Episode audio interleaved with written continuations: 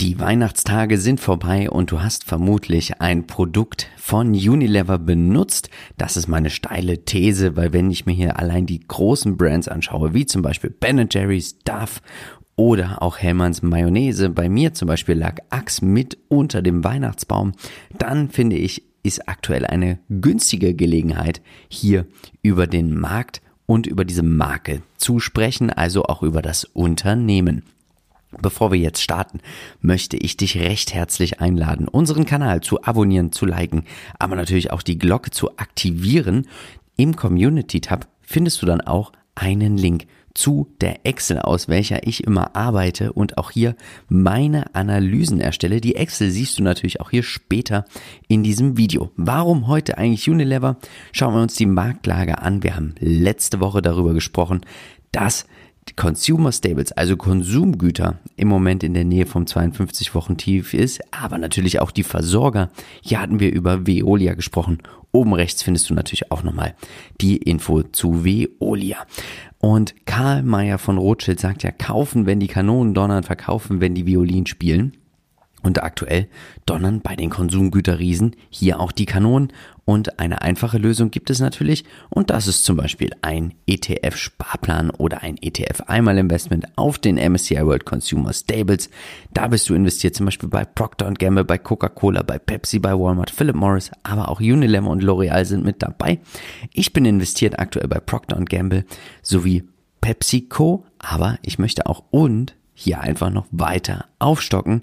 Dazu habe ich auch noch General Mills in meinem Portfolio. Jeder kann mit Aktien Geld verdienen, wenn er nur seine Hausaufgaben macht, sagte einmal Peter Lynch und er hat eine Rendite von 29 Prozent pro Jahr erzielt. Und das bedeutet, hier muss natürlich etwas Wahres dran sein. Und man sagt auch im kaufmännischen Bereich, im Einkauf liegt der Gewinn. Unilever hat für mich eine besondere Situation. Wieso? Mit General Mills bin ich hier viel in der westlichen Welt investiert, aber mit Unilever investiert man ganz stark in die Emerging Markets, in die Wachstumsmärkte. Allein Indien macht 11,4 Prozent sämtlicher Umsätze für Unilever aus.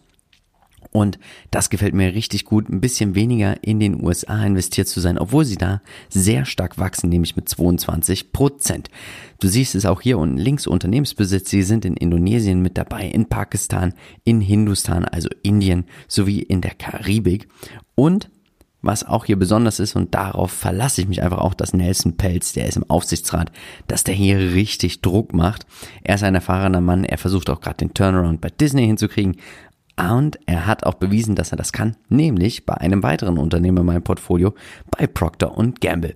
Bevor wir jetzt in die Excel springen, bitte ich dich, lese hier diesen Disclaimer sorgfältig durch, stoppe das Video, du findest ihn natürlich auch nochmal in den Show Notes und ganz, ganz wichtig, alles, was ich hier sage, ist natürlich keine Handlungsempfehlung, keine Aufforderung zum Kauf und keine Empfehlung für ein Finanzprodukt und keine Anlageberatung. Du findest die Excel nach dem Abo im Community-Tab und jetzt springen wir direkt rein in die Excel. Hier ist auch schon die sagenumwogene Excel, also wir starten natürlich mit der Bewertung nach Lynch, dann Graham, Discounted Cashflow, Dividendendiscount, die Wettbewerbssituation schauen wir uns an, die Analystenprognosen und am Ende gibt es das gesamte Feedback, weil man natürlich nicht immer und überall dieselben Schrauben verwenden kann und das ist auch bei Aktienanalysen genauso. Also man muss immer gucken, welche passen, um dann hier ein schönes Gesamtbild zu erreichen. Starten wir mit Peter Lynch und Peter Lynch, sein Fair Value ist ganz einfach. Er nimmt tatsächlich, das siehst du hier, den Earnings per Share mal und multipliziert es einfach mit der langfristigen Gewinnwachstumsrate. 3,36 Prozent bei einem Konsumgüterriesen. Das ist natürlich sehr wenig und das bringt in einem Bewertungsmodell nach Peter Lynch gar nichts. Minus 70 Prozent ist hier der faire Kurs bei dem Wachstum, also 8,57 Euro. Bei Benjamin Graham sieht es hier schon ein bisschen besser aus, weil er nimmt den Earnings per Share und multipliziert ihn mit dem Gewinnwachstum eines Unternehmens, welches nicht wächst, und da sagt er hier, Unternehmen, die nicht wachsen, haben ein KGV von 8,5, multipliziert es mit der Verzinsung durchschnittlicher AAA-Bonds und der aktuellen Verzinsung, und die schauen wir uns nochmal hier auch jetzt mal live an, also langfristig 4,05 und seit dem 22. Dezember sind wir bei 4,54, 4,54, hier ändert sich auch nochmal ein bisschen was, und er sagt, der faire Kurs nach Graham liegt bei 53,51 Euro. Discounted Cashflow. Hier muss man natürlich sich angucken, wie sind die Cashflows, wie werden sie wachsen. Sie sollen wieder zulegen. Das langfristige Wachstum 3,82 Prozent soll sich jetzt erhöhen auf 4,17 Prozent. Das sind Milliarden Euro. Und das diskontiere ich ja immer um 20 Prozent ab. Jetzt ist natürlich, könnte man noch Spielereien machen, dass man sagt, ah, Philipp, das ist zu viel bei so einem Konsumgüterriesen. Mach mal bitte hier nur, ja, gehen wir hier mal 10 Prozent immer nur runter. Da kommen wir hier trotzdem auf einen fairen Wert von 26,43 Euro, also noch 65 Prozent Downside. Dividenden-Discount. Wenn du Dividenden-Discount-Investor bist, ich habe noch nicht so wirklich herausgefunden, was der große Vorteil ist, weil wenn wir uns das hier angucken, also die Erwartung ist immer die Kapitalkosten und dann zinsen wir das sozusagen auch ab mit dem Wachstum. Hier kommen wir auf einen fairen Kurs von 115,19 Euro. Naja, halte ich ein bisschen für unrealistisch, dass das relativ schnell klappt. Vielleicht sollte es eine Übernahme geben. Wettbewerber, das ist natürlich ganz interessant und hier wollte ich ein bisschen breit gestreut, nie bereut machen. Also hier habe ich genommen General Mills, hier bin ich investiert, Nestlé, auch natürlich sehr interessant, Kraft Heinz und Danone. Durchschnittliches KGV all dieser Unternehmen liegt bei 21,6 und das bedeutet, wenn wir das multiplizieren mit dem Earnings per Share von 2055, haben wir eine Upside von 25,51 Prozent. Und dann kommen wir auf einen fairen Kurs von Unilever auf 55 Euro. Wäre natürlich schön.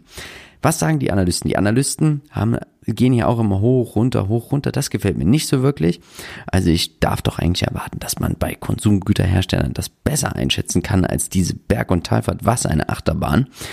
Naja, durchschnittliches Kursziel. Der Abstand ist 10,55 Prozent. Mittleres Kursziel ist bei 48,338 Euro. Und das nehmen wir hier natürlich auch, also 10 Prozent ungefähr Abstand. Du hast es jetzt schon rausgehört. Also ich werde hier anwenden nur die Bewertung nach Graham, Wettbewerber und der Analysten, weil Dividenden, Discount viel zu weit weg. Discounted Cashflow macht man auch mehr bei Wachstumsunternehmen, sowie Peter Lynch. Und so kommen wir auf ein inneren Wert, einen Intrinsic Value von ungefähr 52,31 Euro. Das macht eine Differenz von 16,16 Prozent. Im Einkauf liegt der Gewinn. Deswegen könnte man sagen, aktuell kaufen. Schauen wir uns nochmal die komplette Übersicht an. Also Universal Music Group, hier bin ich investiert.